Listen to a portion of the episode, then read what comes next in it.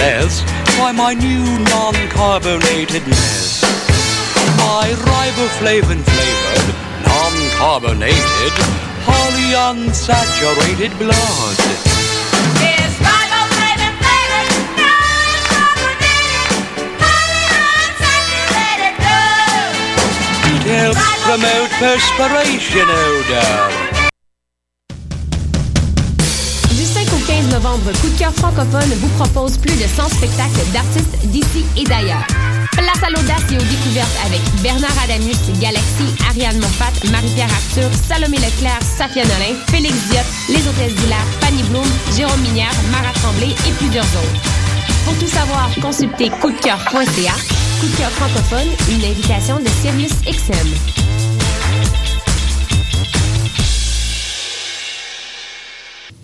Le concours KGP est une compétition interuniversitaire de résolution de cas en gestion de projet qui se déroulera le 14 novembre prochain à l'Université du Québec à Montréal. Ouvert aux étudiants de premier et deuxième cycle, le concours KGP représente l'opportunité de vivre une journée enrichissante, de découvrir l'application de la gestion de projet et de mettre en pratique ses connaissances acquises en gestion. Les étudiants intéressés ont jusqu'au 12 octobre pour s'inscrire. Deux équipes par cycle par université sont acceptées. Si le concours vous intéresse, consultez dès maintenant le site officiel concourskgp.ca pour connaître la procédure pour vous inscrire. On vous attend. Salut, t'es un jeune créateur professionnel? T'as un spectacle à proposer dans n'importe quelle discipline des arts vivants? T'as jusqu'au 30 octobre pour le faire à vue sur la relève.com. Depuis 1996, Vue sur la relève a servi de tremplin au premier spectacle d'Alex Nevsky, Pierre Lapointe, Vincent Vallière, Fred Pellerin, Evelyne de la Chenelière, Carquois, Lisa Leblanc, moi-même, Sarah Dufour et de nombreux autres. Grâce à Vue sur la relève, ton spectacle pourrait aussi prendre la route du Québec et d'ailleurs. Présenté par l'Auto-Québec en collaboration avec Québecor, Vue sur la relève se tiendra à Montréal du 5 au 16 avril 2016. Vous écoutez Choc pour sortir des ondes.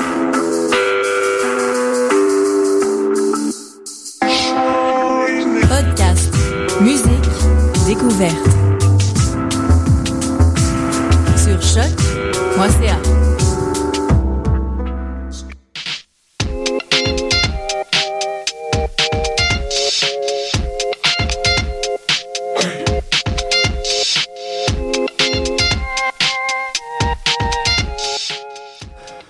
écoutez l'animal politique.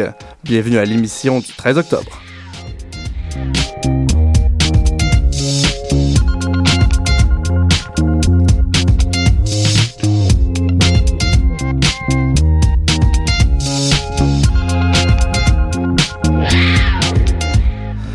Bonsoir euh, tout le monde, bonsoir chers auditeurs et euh, bienvenue à une autre édition de l'animal politique.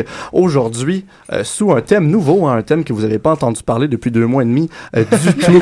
non, on a voulu être original, puis on est allé chercher le thème des élections. Mais ne vous en faites pas, euh, ça sera poussé, intéressant et surtout pertinent. Euh, donc on commence tout de suite sans plus, par- sans plus tarder. Donc on le sait, hein, on est dans la plus longue campagne électorale de l'histoire du Canada euh, présentement. Puis dans ce grand marathon, hein, le Québec se taille une place parmi les autres provinces et essaie de faire de, de- de se faire entendre. On est avec euh, Catherine Lafortune, notre spécialiste à la politique québécoise. Bonsoir Catherine. Bonsoir. Donc c'est ça. Donc comment euh, le Québec s'en sort présentement avec tout ça? Je me suis d'abord intéressée à l'opinion de chacun des partis sur le Québec et la cause souverainiste. C'est un peu nécessaire pour voir comment le Québec s'en sort. J'ai fait un survol rapide, puis il n'y avait rien de très étonnant au début. Les conservateurs essayent de démontrer que les valeurs conservatrices sont des valeurs québécoises. On se demande presque si Stephen Harper a entendu parler de la Grande Noirceur et de la Révolution tranquille. C'est peut-être un peu vague dans ses souvenirs. Ensuite, on a M. Trudeau fils, qui avec le Parti libéral, lui, prône les valeurs communes entre le Canada et le Québec. Pour lui, les, Québécois sont préoccupés par les mêmes enjeux que tous les gens à travers le pays. Il pointe du doigt les positions souverainistes, puis il les dit divisives et qui prônent la peur. Mhm. Ensuite, on a le Bloc, qui lui, ça, j'étonne pas personne quand je dis qu'il prône les valeurs québécoises. Puis sur son site, la première chose qu'on voit, c'est la cause souverainiste. Puis il se présente seulement au Québec. Donc, c'est vraiment son enjeu prioritaire. Où est-ce qu'on peut trouver quelque chose d'un peu plus intéressant? C'est au NPD. La vague orange les oblige un peu à nous prendre en considération. Mais à quel point? J'ai lu euh, une citation d'Alexandre Boulris qui disait Le Québec est vital et même crucial pour élire un premier ministre, un premier gouvernement social-démocrate et progressiste. Puis là, je me suis demandé à quel point le Québec est nécessaire pour qu'on remporte des élections. À quel point on a un gros poids. On est quand même la deuxième plus grosse province dans le poids euh, Mhm. de la Chambre. Si on revient aux élections de 2011, de quoi on se souvient particulièrement au Québec? Ben, comme tu l'as dit, euh, il y a la fameuse vague orange. Absolument. Puis, quels ont été les résultats des élections fédérales? Ben, un gouvernement conservateur majoritaire. Voilà, on a eu 166 sièges sur 308 qui ont été occupés par les conservateurs. C'est donc pas le même portrait qu'on a vu au Québec. On en arrive donc à la conclusion que le Québec est vraiment pas nécessaire à la victoire, ou même à l'empêchement de la victoire. En 2011, un des facteurs très importants qui a poussé les gens à voter pour l'NPD, ça a été l'idée du vote stratégique. On en entend encore beaucoup parler aujourd'hui. Les gens veulent déloger les conservateurs en votant stratégique, ils disent. Mais quand on y pense, c'est pas le Québec qui fait remporter les élections aux conservateurs, on est d'accord. Il y avait cinq sièges en 2011. Donc, même si on vote contre le parti qu'on haït, entre guillemets, si la lutte dans le reste du Canada se fait pas, que le vent tourne pas ailleurs, ça va pas aboutir. On s'est choisi des adversaires assez redoutables. Les conservateurs ont la base électorale la plus, la plus solide, Mhm. la plus fidèle. Euh, puis dans le fond, c'est à se demander si les intérêts du Québec sont vraiment comme ceux des autres provinces, euh, malgré, euh, ce que, malgré ce que va dire Justin Trudeau, par exemple. Mais le Québec a clairement des préoccupations et opinions marginales quand on le compare aux autres provinces. On peut encore revenir aux élections de 2011, c'est les dernières élections fédérales qui ont eu lieu. Les conservateurs avaient 16 des voix au Québec et dans toutes les autres provinces, ça allait de 33 à 66 C'est assez un gros écart. Donc au total, les conservateurs ont réussi à avoir 39,6% des voix au pays. Mais quand on compare aux petits 16% qu'on avait au Québec, on voit que c'est pas représentatif de nos intérêts. On peut donc dire que la représentativité du Québec dans les résultats est plutôt moindre. Euh, puis pourtant, euh, la, vague orange, hein, ou la, défaite euh, du, bloc, le crash du bloc, aux dernières élections, le bloc avait récolté seulement 4 sièges sur 75 au Québec. Catherine, est-ce que ce serait pas des signes de la perte de, popula- de popularité du mouvement souverainiste, euh, puis un peu notre rapprochement avec les, grandes valeurs canadiennes? Mais je pense pas que ça peut être une preuve directe. Quand on y pense, la seule option pour les souverainistes en ce moment, c'est le bloc. Le moindrement qu'on n'est pas d'accord avec une des positions du bloc, on arrive devant une impasse. Pour qui d'autre est-ce qu'on peut voter? Même si on n'est pas souverainiste, les intérêts du Québec, qui d'autre les, les défend? Un des trois gros partis? Plus ou moins, c'est difficile de trouver un peu, un peu du Québec là-dedans. On se rabat sur le vote stratégique en se demandant avec qui on pourrait négocier le plus, plus facilement un prochain référendum. Tu sais, quand on pense à la situation avec PKP qui arrive, puis on se dit, ah, un référendum s'en vient, c'est un peu euh, ce sur quoi on se rabat. Est-ce que ce serait plus facile avec les conservateurs qui sont complètement fermés à l'idée? Est-ce que ce serait plus facile avec les libéraux qu'on a déjà vu ce que ça faisait, déjà avec le scandale des commandites qui est lié à eux? On est plus ou moins enclin à voter pour eux. Ou on se rabat sur le NPD. Les NPD qui, eux, disent que ils seraient ouverts à rediscuter la loi sur la clarté, par exemple. Mais dans le fond, c'est pas seulement l'enjeu de la souveraineté qui préoccupe euh, les Québécois. Tous les Québécois ne sont pas souverainistes, euh, Catherine. Non, mais de plus en plus, le statut particulier puis les différents enjeux qui concernent la province sont laissés de côté. Même si c'est pas la souveraineté, par exemple, on peut parler de la Constitution. Donc, Trudeau et Harper ont souvent fait allusion au fait que les gens voulaient pas entendre parler de la Constitution, ils veulent parler du- des travaux. Donc, on laisse faire les enjeux qui peuvent faire un lien avec l'identité québécoise, puis on décide de plutôt miser sur ce qui donne l'impression aux Québécois de ne pas avoir une identité distincte, malgré notre histoire qui nous prouve le contraire. Ben, merci beaucoup, Catherine. Ça fait plaisir. Okay.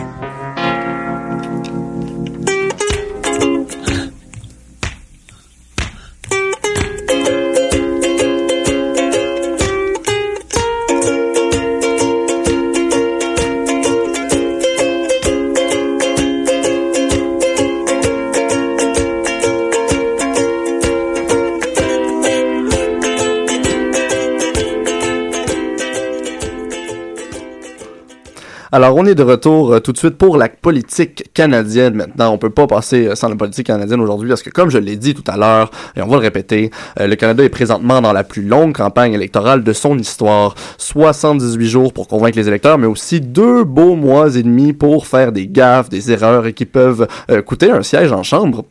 Jean-Christophe Côté, tu nous as dégoté quelques gaffes qui t'ont bien fait rire cette semaine. Oui, j'étais Oui, j'étais un peu déstabilisé par la. On m'entend bien?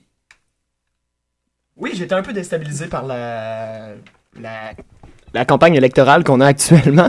Et il y a plusieurs candidats lors des élections fédérales de cette année qui ont été pris euh, dans des mini-scandales autour de propos qu'ils ont tenus pendant la campagne ou avant le début de celle-ci. Parce qu'on le sait et on espère que les candidats le, le savent également. Lorsque tu te présentes en politique au Canada, tu dois être plus propre que propre ou du moins avoir de l'air plus propre que propre parce que les journalistes, les annalistes et même certains citoyens vont fouiller pour trouver ce qui pourrait te faire tomber un bon exemple de ce type de gaffe euh, a été fait par un candidat, ma- maintenant un ancien candidat du Bloc québécois dans la circonscription de Montcalm, qui, à la suite des attentats de Charlie Hebdo à Paris en janvier dernier, avait publié euh, la vidéo d'un discours de Marine Le Pen, qui est chef du Front National euh, en France et de facto euh, un peu la représentante de l'extrême droite française. Et dans ce vidéo-là que Monsieur euh, Tremblay avait publié sur sa page euh, Facebook, euh, Marine Le Pen parlait, euh, dénonçait en fait la professionnalisation des attentats et elle demandait également au gouvernement français d'agir au plus vite contre l'islamisme radical.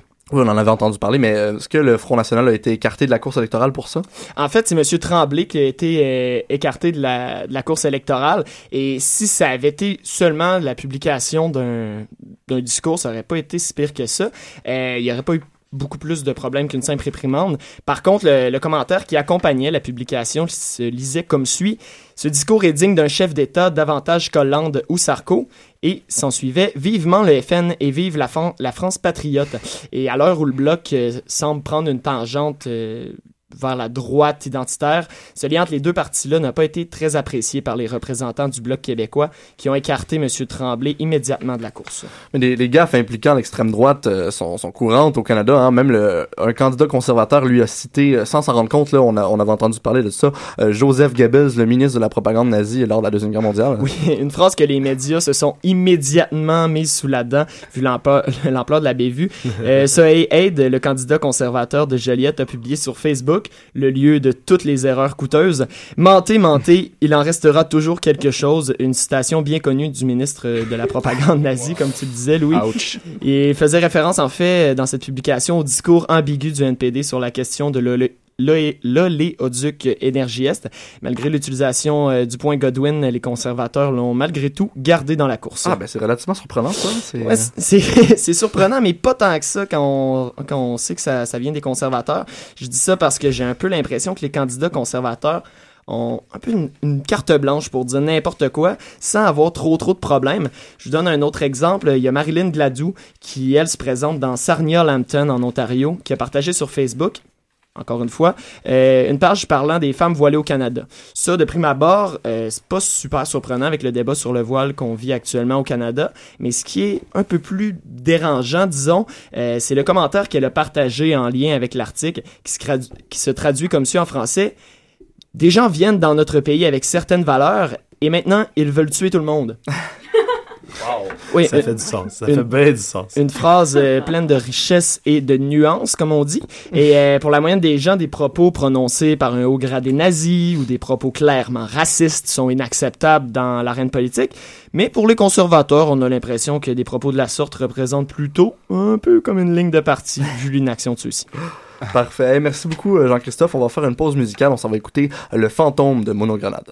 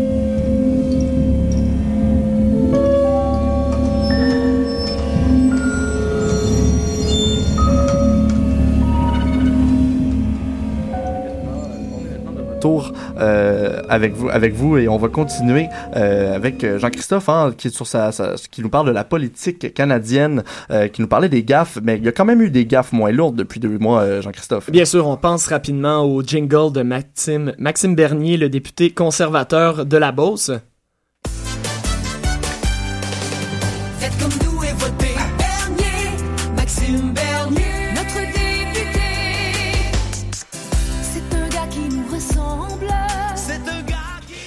Une belle dose. Ça- Une belle dose de fraîcheur provenant directement de 1982.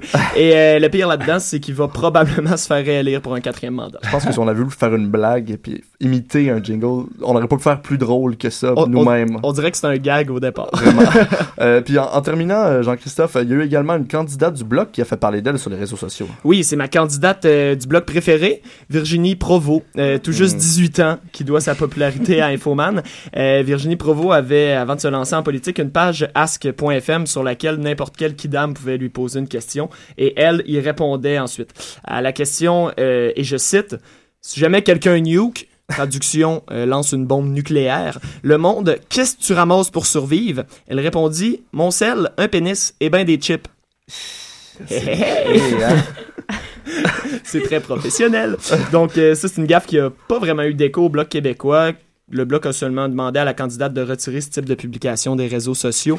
Et, euh, et voilà. Je sais pas pourquoi. Donc, en conclusion, je pense pas que ce soit possible de ne pas faire de gaffe lorsqu'on est en politique au Canada. Les personnes qui nous représentent sont des humains, après tout, et c'est correct d'être humain. Il faut seulement essayer de ne pas...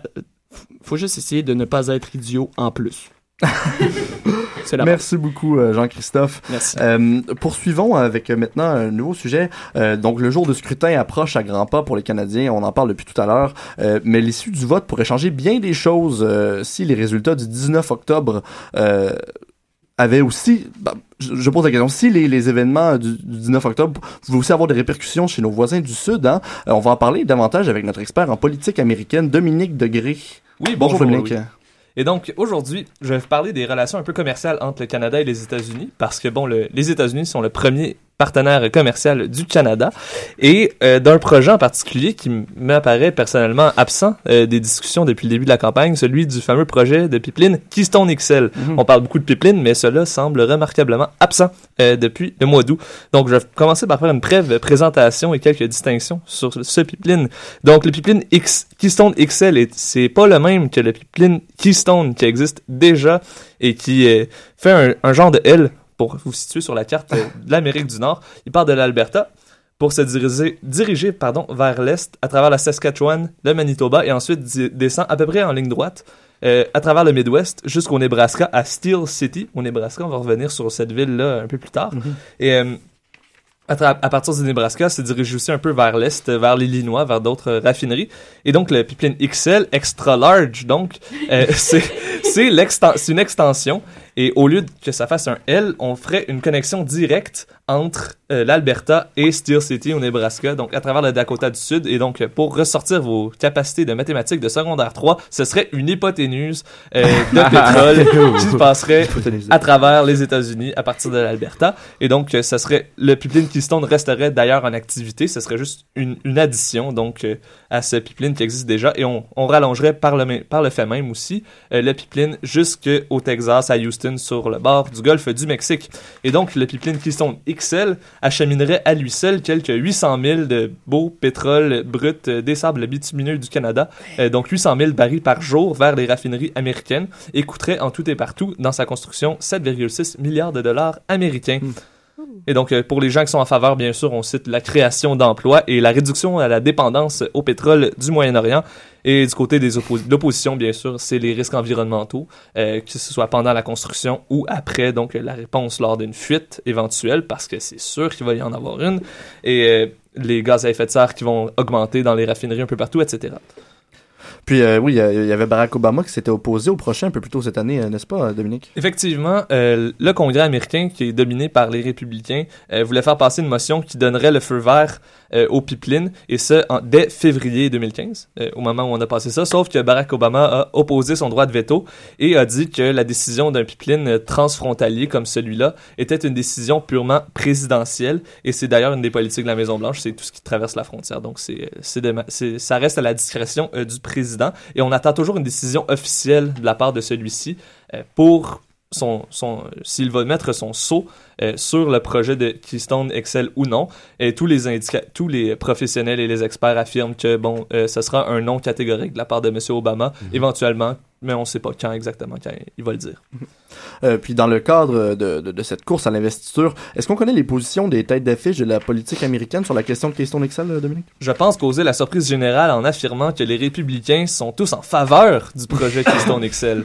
Surprise. Donald Trump, le premier, bien sûr, c'est celui qui est la tête d'affiche du côté des républicains et il s'est dit, dans, à travers des tweets notamment, qu'il qu'il qu'il était à, bout de patience pour voir euh, ce projet-là voir le jour. Mais du côté des démocrates, c'est un peu plus intéressant euh, puisque, bon, tout d'abord, commençons par Bernie Sanders, le socialiste autoproclamé euh, qui se présente pour, à l'investiture démocrate. Lui est sans surprise contre le projet. Mais Hillary Clinton, la meneuse et celle qu'on prévoit comme étant la candidate pour euh, les démocrates en 2016, a un peu changé son fusil d'épaule, euh, en fait, euh, par rapport à ce projet-là. Donc, au début du, du projet, quand il a été euh, projeté, littéralement, en 2010, en parlant au nom de l'administration Obama, elle a dit, et je la cite, Nous sommes portés à approuver le projet puisque nous allons, euh, nous allons soit être éventuellement dépendants du pétrole du Golfe Persique ou du pétrole du Canada. Et donc, euh, au bout de ça, on peut comprendre que c'est le moindre des deux mâles de choisir le pétrole sale du Canada. Sauf qu'en 2015, en- à la fin septembre, donc tout récemment, elle a dit que Keystone était une distraction des objectifs environnementaux du gouvernement et donc interférait avec l'atteinte de ces objectifs et c'est pour cette raison qu'elle était catégoriquement contre. Et donc, je crois que ce changement de position, c'est une analyse personnelle, euh, provient du fait que qu'elle feel the burn de Bernie Sanders pour reprendre le slogan de ses partisans. Donc, euh, Bernie Sanders qui gagne en popularité et donc elle tend un peu vers la gauche pour aller chercher un électorat euh, plus progressiste et environnementaliste. Puis à ce sujet-là, euh, du côté des politiciens du Canada, ça ressemble à quoi? Bon, encore une fois, surprise générale, Stephen Harper est en faveur du projet Keystone Excel, Euh, mais par contre, il ne se fait plus d'idées, il est complètement désillusionné, il sait que c'est pas sous Obama, sous Obama que ça va se faire, et le seul espoir qu'il a, s'il est élu le 19 octobre, euh, de voir ce projet-là euh, se, con- se concrétiser, c'est qu'il y ait un gouvernement républicain élu en novembre 2016. Avec Donald Trump, ça serait beau. Oh, Moi, j'imagine Harper puis Donald Trump qui se serrent la main. là. Serait Dynamic cute. Duo. Euh, il serait le Robin au Batman de Donald Trump. Euh, Wow. Du côté du Parti libéral, on appuie aussi le projet Keystone Excel, mais avec un peu plus de modération, si je peux dire, puisque les libéraux veulent un réexamen du processus d'évaluation environnementale des pipelines, que ce soit Keystone Excel, Énergie Est, etc. Ils veulent revoir un peu les normes environnementales. Et du NPD, on est contre. En et on affirme entre autres que le projet Keystone Excel exporterait des emplois canadiens vers les États-Unis.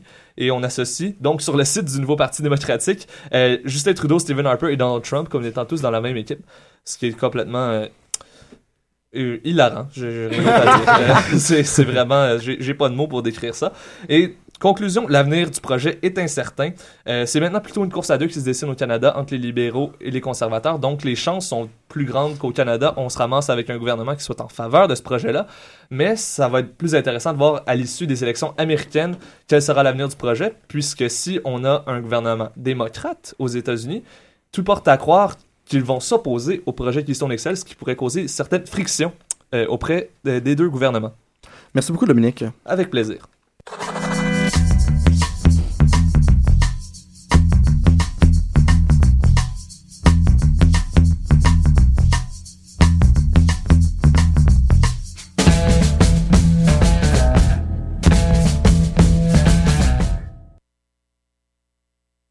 On est de retour avec vous euh, à l'animal politique. On continue sur notre thème des élections, mais cette fois-ci, on s'en va rejoindre euh, l'inestim- l'inestimable Julien Vous êtes trop gentil, Louis. euh, qui est notre spécialiste au- à la politique du Moyen-Orient. Euh, puis Julien, aujourd'hui, tu nous parles de la Turquie parce que comme ici, il y aura des élections très prochainement. Avant de commencer, j'aimerais juste euh, apporter quelque chose à la chronique de Catherine. Il y aura, euh, je sais que tous les yeux sont rivés sur euh, les élections canadiennes. Il y aura cependant des élections partielles au Québec, quatre, quatre comtés qui euh, devront être joués en élections partielles, dont le comté que j'estime beaucoup, Saint-Henri-Saint-Anne. Alors, euh, chose dite, chose faite. Euh, effectivement, Louis, il y aura encore des élections en Turquie le 1er novembre prochain. Et si je dis encore, c'est qu'il y a eu des élections en juin dernier, mais comme les différents partis n'en sont pas arrivés à une entente, le président Erdogan a décidé de revenir en élection. Hmm. Puis dans le fond, il y, a- eu trois jours euh, nationaux de deuil la semaine dernière. C'est quoi les faits qu'on a devant nous, euh, Julien? Ben, c'est important de ramener ces faits-là parce que ça vient jouer dans cette campagne politique-là et les enjeux deviennent encore plus grands puisque le 10 octobre dernier, euh, vous n'avez peut-être entendu parler, euh, il y a eu un attentat terroriste, un double attentat, euh, deux explosions qui ont fait un bilan de 95 morts. Je crois que le bilan s'est alourdi. Euh, on est rendu à 98 morts et plus de 200 blessés. Euh, ces attaques n'ont euh, pas été revendiquées encore, du moins par aucun groupe, mais le gouvernement pointe du doigt euh, le groupe armé État islamique. Et euh, c'est important de souligner ces faits-là, justement parce que ces élections euh, pourront être décisives dans la stabilité politique de la région. Et euh, je- Pardon. si, je, si je, me, je peux me permettre, c'est les victimes de ces, ent- ces attentats-là étaient surtout des Kurdes, c'est bien ça? Absolument, nous allons, nous allons revenir, euh, Ah. Dominique. Ah. Mais continuez, continuez. Et euh, le gouvernement Erdogan a, été, a des politiques farouchement anti-kurdes, si je ne me trompe pas. Absolument, les Kurdes qui sont menés par euh, le Parti des travailleurs, le PKK, et nous, y revient- nous, nous y reviendrons un peu plus tard. Excellent, Avec désolé les- d'a- t'avoir devancé Aucun, au- aucun problème. Puis, euh, Julien, euh, pour les auditeurs, est-ce que tu pourrais nous, nous passer, un- nous, nous faire un bref portrait euh, du système politique turc? Absolument, c'est important pour comprendre l'enjeu, encore une fois. Donc, euh, le système euh, politique turc est dans le fond basé sur une république parlementaire. Euh, en gros, c'est très technique, là, mais c'est la branche exécutive est légitimée et doit rendre des comptes au pouvoir législatif qui est au fond le Parlement. Euh, dans ce système constitutionnel, c'est la Grande Assemblée qui détient le pouvoir législatif, le pouvoir budgétaire, ainsi que le contrôle de l'activité du gouvernement. Maintenant, brossons un bref portrait des euh, différents euh, partis qui siègent à cette Grande Assemblée nationale. Euh, Allons-y par, euh, par ordre d'importance. Donc, le premier parti, euh, le parti du président Erdogan, qui est le Parti de la justice et du développement, qui a comme acronyme, si je peux me permettre, le l'AKP. C'est un parti qui a une idéologie de centre-droit. On les considère comme un parti islamiste, mais modéré. Il détient 258 euh, des 550 sièges. Maintenant, euh, le deuxième parti en importance, euh, le Parti républicain du peuple, qui lui a une idéologie, une idéologie, dis-je bien, pardon, euh, centre-gauche, plus social-démocrate, euh, avec une importance euh, relative quand même, avec 131 sièges sur 550. Euh, ensuite, en troisième position, vient le Parti d'action nationaliste, qui est un parti nationaliste, comme son nom l'indique, qui est un parti d'extrême droite, qui a récolté quand même 79 sièges, euh, ce qui n'est pas rien.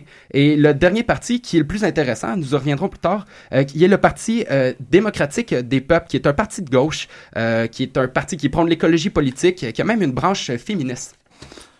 Puis Julien, dans quel contexte on se retrouve alors euh, durant ces prochaines élections en, Turquie? Euh, c'est quoi les enjeux principaux ici?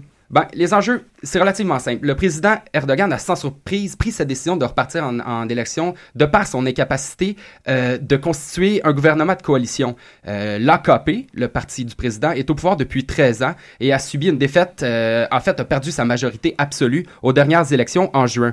Euh, son but, euh, de retrouver cette majorité absolue. Et c'est là que ça devient intéressant parce que la plupart des sièges qu'il a perdus, il les a, perdus aux mains euh, du Parti démocratique des peuples qui a remporté, comme je l'ai souligné tantôt, 79 sièges avec 13 des suffrages. Comme je souligne, en fait, c'est ça. Le président Erdogan tentera de regagner sa majorité absolue. Donc on peut dire que la Turquie joue gros présentement avec cette élection-là, n'est-ce pas?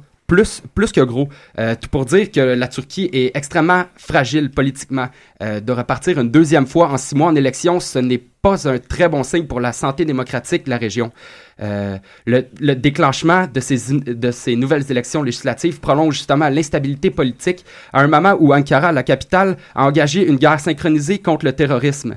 Je l'ai souligné tout à l'heure, effectivement, la Turquie a effectué des frappes contre euh, le groupe armé État islamique Mhm. euh, qui, euh, qui œuvre principalement en Turquie, mais aussi en Irak. La Turquie, euh, soulignons-le, a une frontière directe euh, au sud avec la Syrie, en plus de collaborer avec l'OTAN en autorisant justement l'espace aérien pour euh, d'éventuelles frappes. Et là où Dominique voulait en arriver, justement, il a mené des frappes et des offensives à l'intérieur du pays même contre le Parti des travailleurs du Kurdistan. Puis, euh, dans le fond, pour, euh, pour conclure euh, rapidement, à quoi ressemble la situation intérieure à l'heure où on se parle? La situation euh, s'est considérablement dégradée. Les Kurdes euh, revendiquent un État à l'intérieur de la Turquie qui est dirigé justement par l'aile radicale, le PKK, et ce mouvement politique terroriste qui avait accepté une trêve en 2013 est reparti sur les chapeaux de roue contre l'armée turque. À l'instabilité politique s'ajoute l'instabilité économique. La livre turque a chuté, a chuté à un creux historique à l'annonce de l'échec des négociations entre les différents partis. Donc, tout pour dire que ces élections, pour revenir conclure, seront extrêmement cruciales. Sur une note un peu plus positive, peut-être parce que tout n'est pas noir, il y a une organisation qui a quand même euh, mené à terme euh, ses, euh, son but, en fait. C'est la Turquie, l'équipe nationale de Turquie qui s'est qualifiée pour l'Euro 2016. Alors, la nouvelle est tombée il y a deux heures. Bravo. Bravo. Tout n'est pas noir en Turquie et on leur souhaite la meilleure des chances pour l'Euro. Merci beaucoup, Julien. Merci, Louis.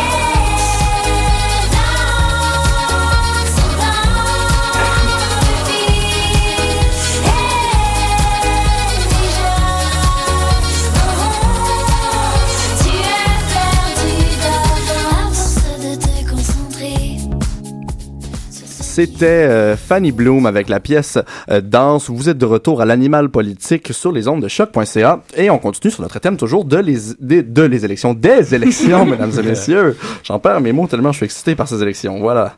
Euh, donc, euh, on continue tout de suite euh, en politique européenne. Le président de la Biélorussie, Alexander Loukachenko, a pris le pouvoir dimanche dernier pour une cinquième fois de suite avec 84% des suffrages, ce qui est encore plus que le deux tiers prévu par les spécialistes euh, des élections. Euh, Comment est-ce que ça a été euh, accueilli? Catherine Charon, notre spécialiste en, en- en politique européenne, comment ça a été accueilli là-bas?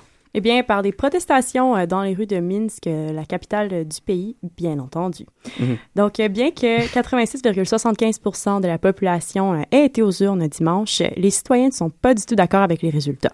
Donc, selon ceux-ci, les trois autres candidats auraient englobé moins de 5% des votes, ce qui ne fait pas de sens. Bien avant le vote, il y avait un fort scepticisme vis-à-vis des élections. Euh, D'ailleurs, Alexander Lebedko, qui a été un homme qui a tenté d'être candidat pour les élections, mais qui n'a pas réussi à amasser les 100 000 signatures nécessaires pour se présenter aux élections, a même demandé un boycott en signe de protestation contre le régime. Les deux autres adversaires de Lukashenko ont même abandonné l'idée de partir en campagne, alors que la seule femme à s'être présentée, qui est d'ailleurs la première en Biélorussie, donc on parle ici de Tatiana Korotkevich, elle a tenté le coup d'une campagne électorale pour son parti Tell the Truth. Euh, puis pourquoi les gens ne semblent pas vouloir agir plus radicalement dans le système comme on a pu le voir lors du printemps arabe, par exemple? Bien, ils ont peur de le faire et Lukashenko a misé là-dessus euh, lors de sa campagne. Donc, une victoire de sa part signifiait le calme, alors que le contraire mènerait à une crise. Et comme 88% euh, des Biélorusses trouvent la paix de vivre bien plus importante que de se défaire de ce régime qui dure d'ailleurs depuis 21 ans, euh, pour eux le choix était clair, euh, mieux valait voter pour Lukashenko. Il ne veut pas se retrouver dans le même genre de situation que ce qu'on voit en Ukraine actuellement. Puis on pourrait même associer ça à une, technique de, de se faire racheter aux yeux, euh, euh, aux, yeux du reste de l'Europe. Euh, il, a, il a libéré dernièrement six de ses anciens adversaires des élections de 2010 qui avaient enfermé depuis le dernier scrutin. Ah, il est gentil, hein? Imaginez-vous qu'il en avait euh, emprisonné sept de ces neuf Ah, candidats euh, qui étaient contre lui aux dernières élections. Euh, c'est pas pour rien qu'il est considéré comme le dernier euh, dictateur euh, en Europe. D'ailleurs, le pauvre, il est tanné qu'on le considère de cette manière-là. Il dit même qu'il est peut-être le moins pire des dictateurs euh, sur la planète. En fait, c'est ce qu'il a dit au magazine américain euh, Bloomberg News. Donc, bref, puisque l'Union européenne euh, n'est pas d'accord avec ses agissements, euh, elle a rendu beaucoup plus complexe les déplacements des Biélorusses à travers le reste de l'Union, tout en gelant euh, les comptes de banque du gouvernement et de certaines grosses entreprises euh, biélorusses. Depuis, le pays a énormément de difficultés financières euh, malgré l'aide que lui apporte la Russie. Donc, pour retomber dans les bonnes grâces de l'Europe, Lukashenko a décidé d'accueillir les séparatistes du gouvernement, non, les séparatistes et le gouvernement ukrainien dans la capitale de la Biélorussie, donc à Minsk, pour qu'il y ait euh, des discussions entre les deux parties à propos de la situation en Ukraine. Donc, tout ça se déroule depuis août dernier. Donc, Catherine, on peut dire qu'il y a du progrès dans ce cas-là? Oui, mais selon Oliver Kasmarek, un politicien social-démocrate allemand, euh, on ne peut pas crier victoire tout de suite pour l'installation euh, d'un climat plus démocratique en Biélorussie.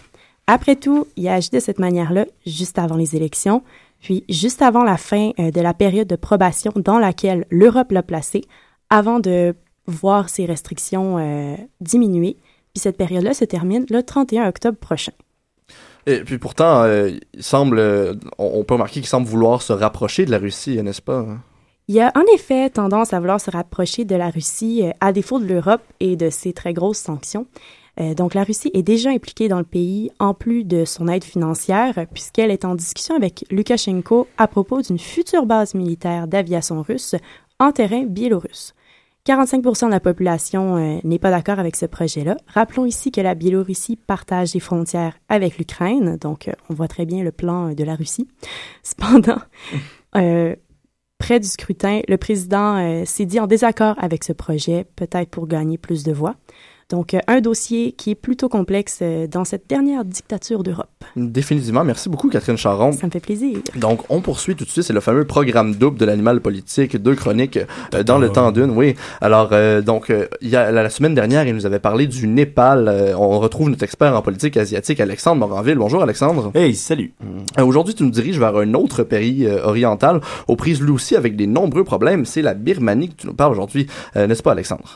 Oui, merci Louis. La Birmanie, qui est également appelée le Myanmar dans la langue euh, locale, se prépare à vivre des élections qui sont historiques, alors que ben, son passé riche en dictature militaire et en censure laissait rien présage- présager de tels processus démocratiques qui allaient pouvoir un jour survenir. Euh, on entend beaucoup parler à l'heure actuelle de la Ligue nationale pour la démocratie, ou la LND. Ça, ça, ressemble, ça me faisait penser à la Ligue nationale de hockey, mais bon. Euh, qui est le parti de la célèbre lauréate du prix Nobel de la paix, Aung San Suu Kyi. J'espère que je l'ai bien prononcé. Euh, Oui. Je mets toutes mes excuses à tous les Birmans qui m'ont entendu. Il est à l'écoute ce soir. Merci.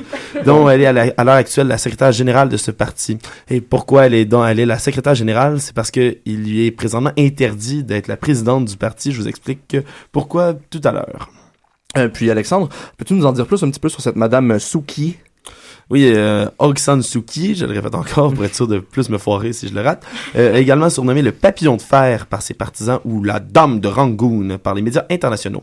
C'est une femme euh, politique euh, ultra importante du pays.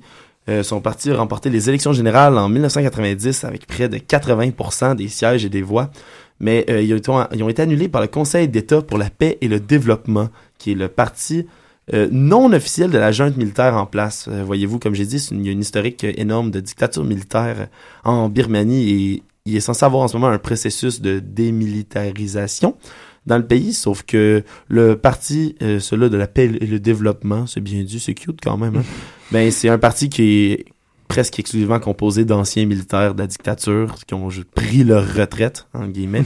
Donc, oui, c'est pas... on sent que c'est pas très drôle. Euh, à cette époque-là, en 1990, alors qu'elle avait gagné par une écrasante majorité, eh bien, c'est le Parti de la paix et le développement qui, l'a- qui a remporté pour des raisons obscures. Euh, elle a été placée en résidence surveillée pour les prochaines années, puis elle ne pouvait plus exercer d'activité politique. Pendant son emprisonnement, elle a bénéficié d'un important soutien international, dont celui de neuf lauréats du prix Nobel, parce qu'elle venait de gagner, en 91, le prix Nobel de la paix pour ses actions de, un peu de révolte et de protestation contre le régime en place. Elle a été libérée le 13 novembre 2010, puis elle a été élue le dé- député le 1er avril 2012, alors que des élections partielles ont été remportées par son parti. Puis euh, Alexandre, je crois que c'est pas la seule fois qu'elle a subi de la répression euh, du parti euh, en, place. Est-ce que c'est exact? Euh, Malheureusement, c'est la vérité, mademoiselle Suki, qui s'est faite emprisonner plusieurs, plusieurs, plusieurs fois et qui subit... c'est une histoire un peu triste que je vais vous raconter là. En fait, elle a été libérée de sa détention, comme je disais, en, juillet 1995. Mais elle voulait quitter le pays pour rendre visite à sa famille au Royaume-Uni. Elle a marié un Britannique et elle a des enfants là-bas. Eh bien, elle se faisait refuser le droit de revenir en Birmanie, donc elle n'avait pas le droit de quitter, même si elle était, libre de sa résidence, prisonnière du pays, en fait. Son mari, en 1997, a été atteint du cancer de la prostate et le gouvernement birman lui a complètement refusé soit à elle de sortir ou à son mari de venir. Euh, il est mort sans jamais qu'il ne puisse se revoir. Euh, ça a été, euh, c'est une histoire assez triste en 1999. Ah, c'est pénible, ça. Ouais, effectivement. En plus, elle est toujours séparée de ses enfants qui vivent au Royaume-Uni. C'est, c'est des conditions familiales atroces, puis c'est le point faible, on s'entend de n'importe quelle personne. C'est vil de s'attaquer à ça, je trouve. Euh, puis donc, elle est en retour en, est en retour en politique malgré la pression du parti militaire en place, n'est-ce pas? Euh, tout à fait, malgré le fait que la Constitution interdit à Mme Suki de devenir présidente, comme je disais tout à l'heure, parce que elle aurait marié un étranger, aurait des enfants étrangers, à moitié du moins, alors elle ne peut pas devenir présidente de son parti, ou elle le pourrait, mais les militaires auraient un droit de veto sur toutes les modifications constitutionnelles qu'elle voudrait faire, alors on s'entend que c'est assez peu avantageux, tout ça pour ses enfants et son mari. Mhm. Ça fait beaucoup de sens. Euh, en ce moment, le LND est considéré comme le grand favori de la course, par, par contre, euh, point positif. Mais il n'est pas exclu que le gouvernement là, militaire euh, répète son action déshonorable de 1991. Et malgré les nombreuses sanctions imposées de ces dernières années par la communauté internationale qui a fini par agir. Euh, puis en concluant, à quand sont fixées les élections euh, tant attendues, Alexandre? Bien, ça va être le 8 novembre qu'on va voir euh, si ça va arriver, sauf qu'on se rappelle que ben, l'armée a un quota réservé de 25% des sièges qui sont qui sont gelés là. Mhm. Et euh, comme on dit, l'autre parti, son opposant est bien manipulé par le parti au maximum. Alors, euh, on espère que le LND va pouvoir triompher. On vous suit ça pour vous. Ben, merci beaucoup, Alexandre. Ça fait plaisir.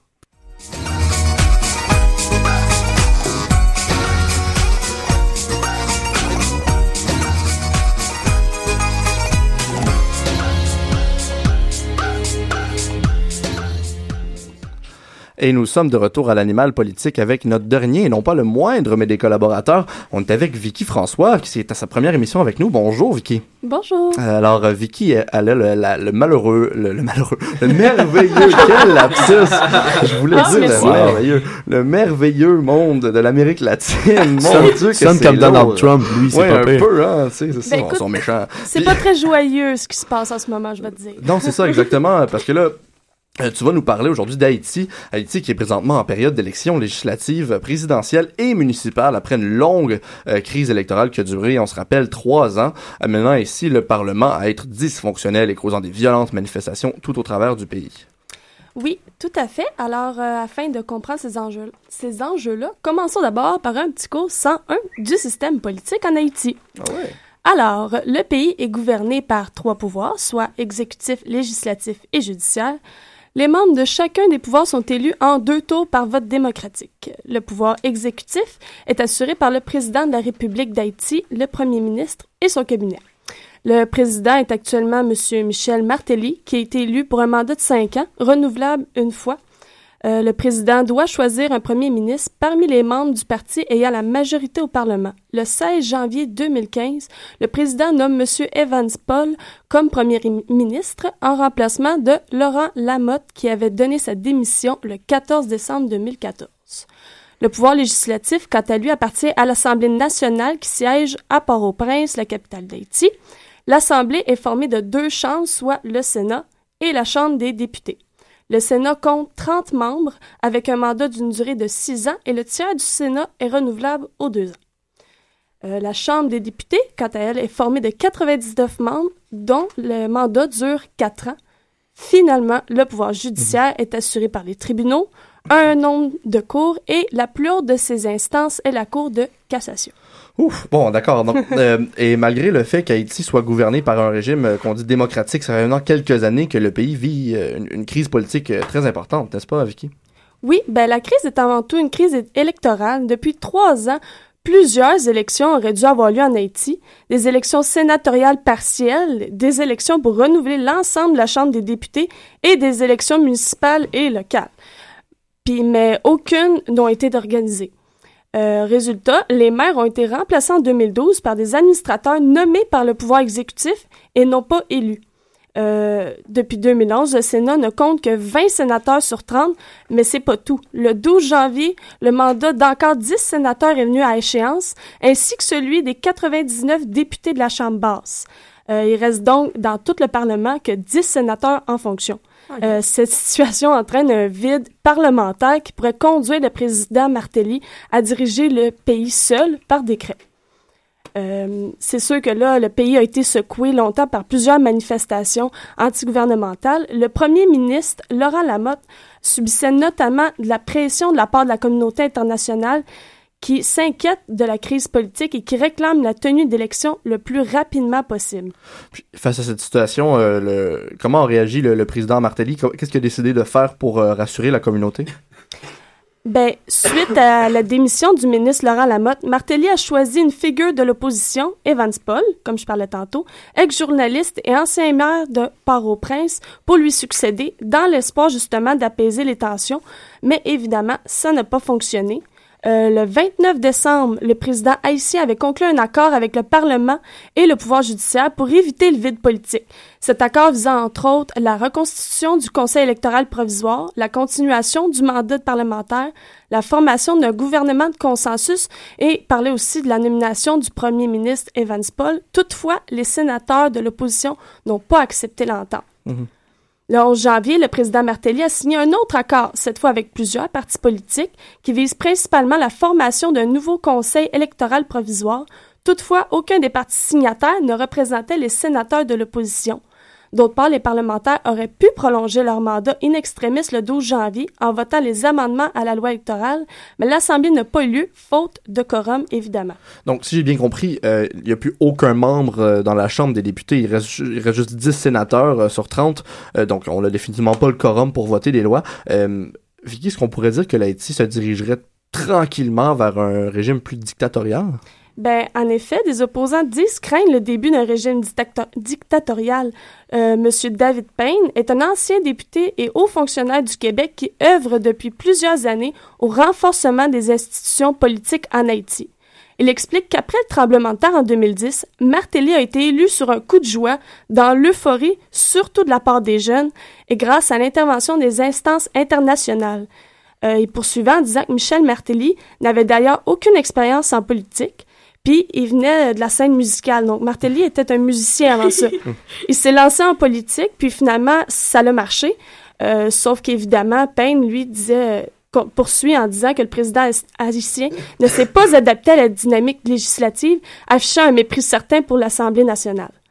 Avec tous ces aspects, c'est sûr M. Martelly n'a aucun avantage à lancer des nouvelles élections législatives.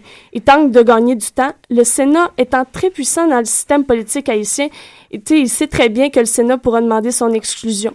D'ailleurs, les manifestations de l'opposition l'accusent d'avoir manipulé la crise pour gouverner par décret, l'assimilant aux anciens dictateurs. Puis en ce moment, Haïti est en période d'élection, donc la situation pourrait changer très bientôt, c'est ça? Oui, effectivement. Sur ça, on fait un saut jusqu'en août dernier.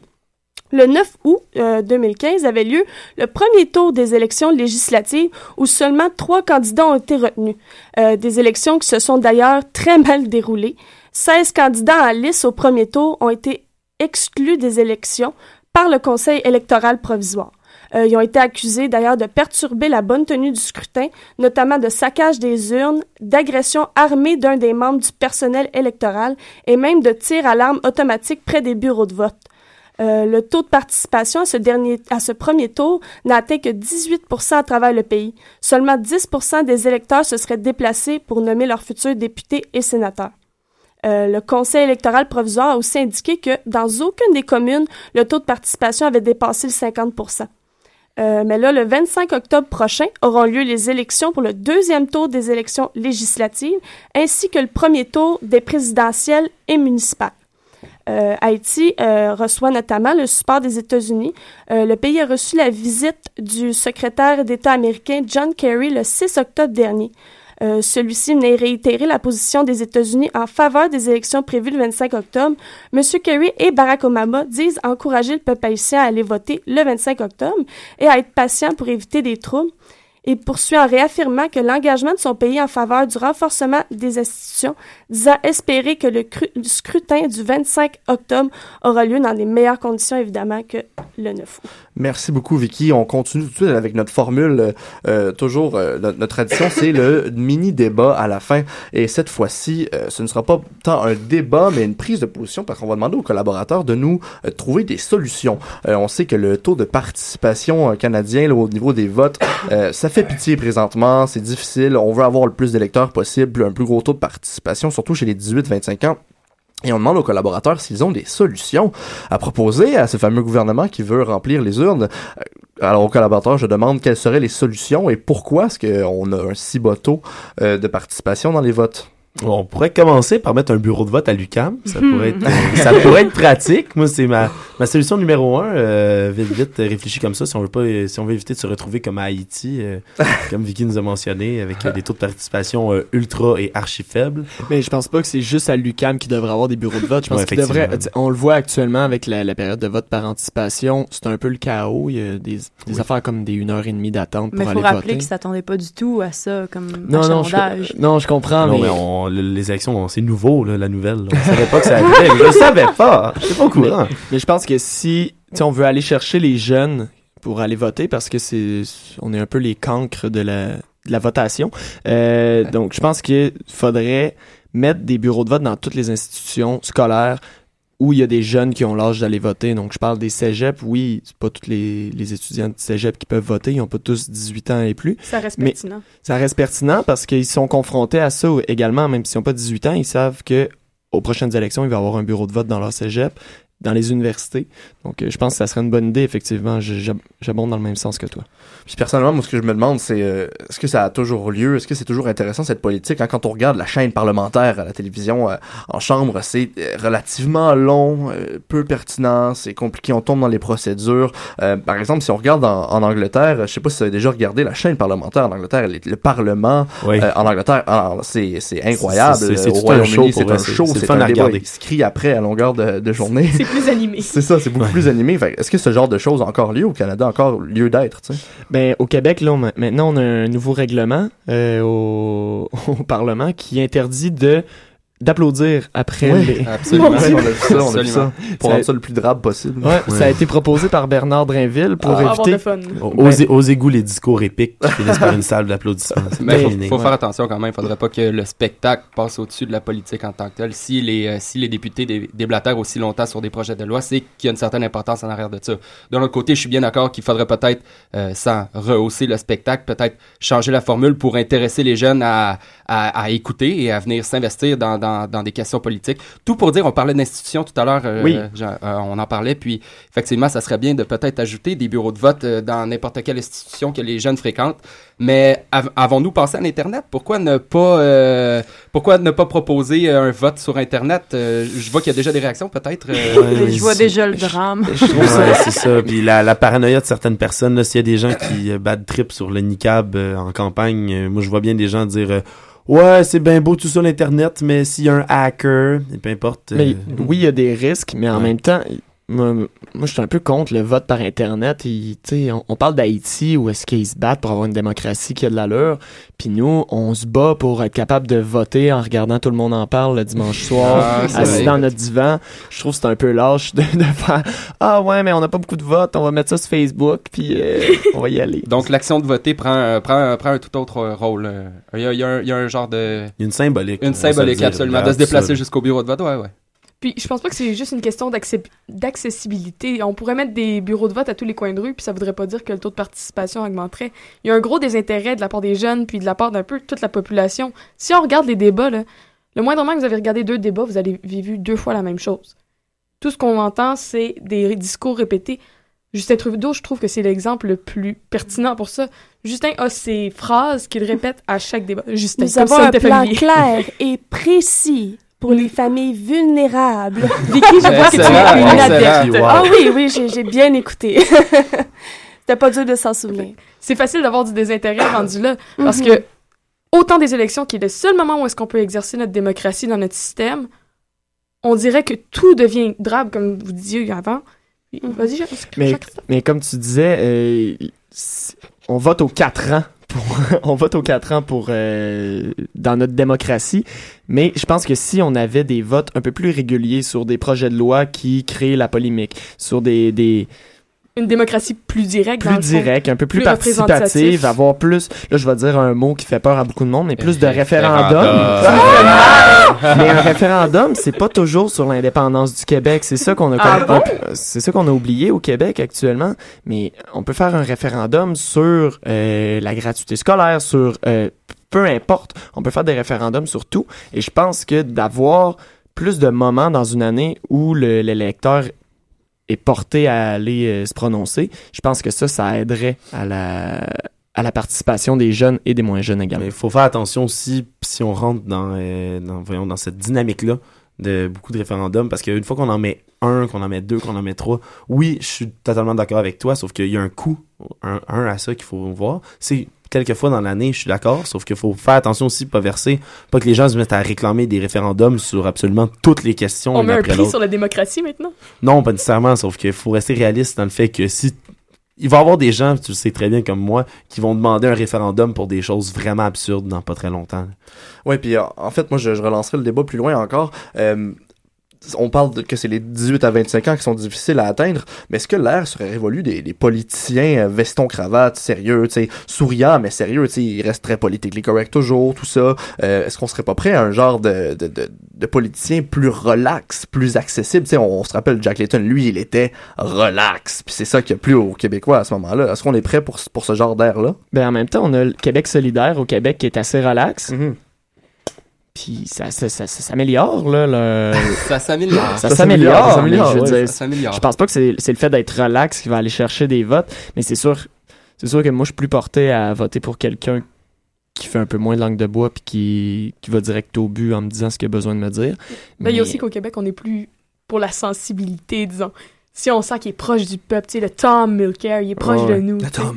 Ah, that, that guy. Mais regarde, Justin, Justin Trudeau qui monte des escaliers roulants aussi, ça, ça, ça Ah m'a ouais. beaucoup touché. Je préfère Justin Trudeau qui déboule le- les escaliers. Oh. Ça fait tous de la séquence au franc-tireur. Aïe, aïe, les couteaux volent bas, les couteaux volent bas, les Vous vous irez- Vous irez voir ça ce Ah soir oui, en entrevue avec Patrick. Lagacé, un, un grand moment de télévision.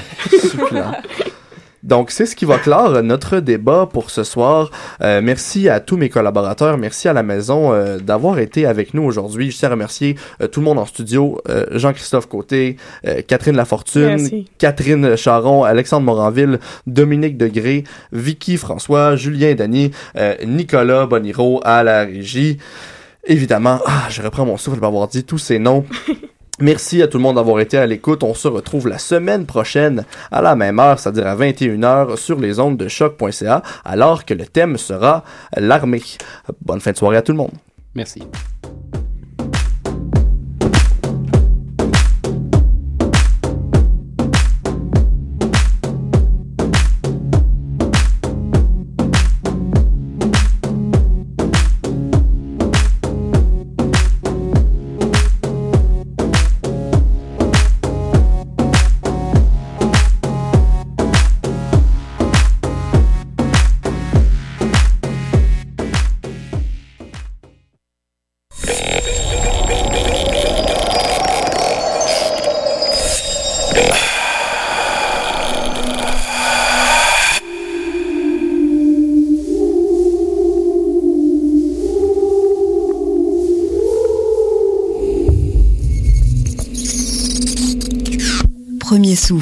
Premier cri, Faune Radio continue de pousser à son rythme sur les pentes de la vitalité. Un deuxième épisode polyphonique qui ne manque pas d'air donc, à la découverte du qui et du quoi animal. Entre inhalation pure et bouffée délirante, un soufflet collé à partager selon votre inspiration.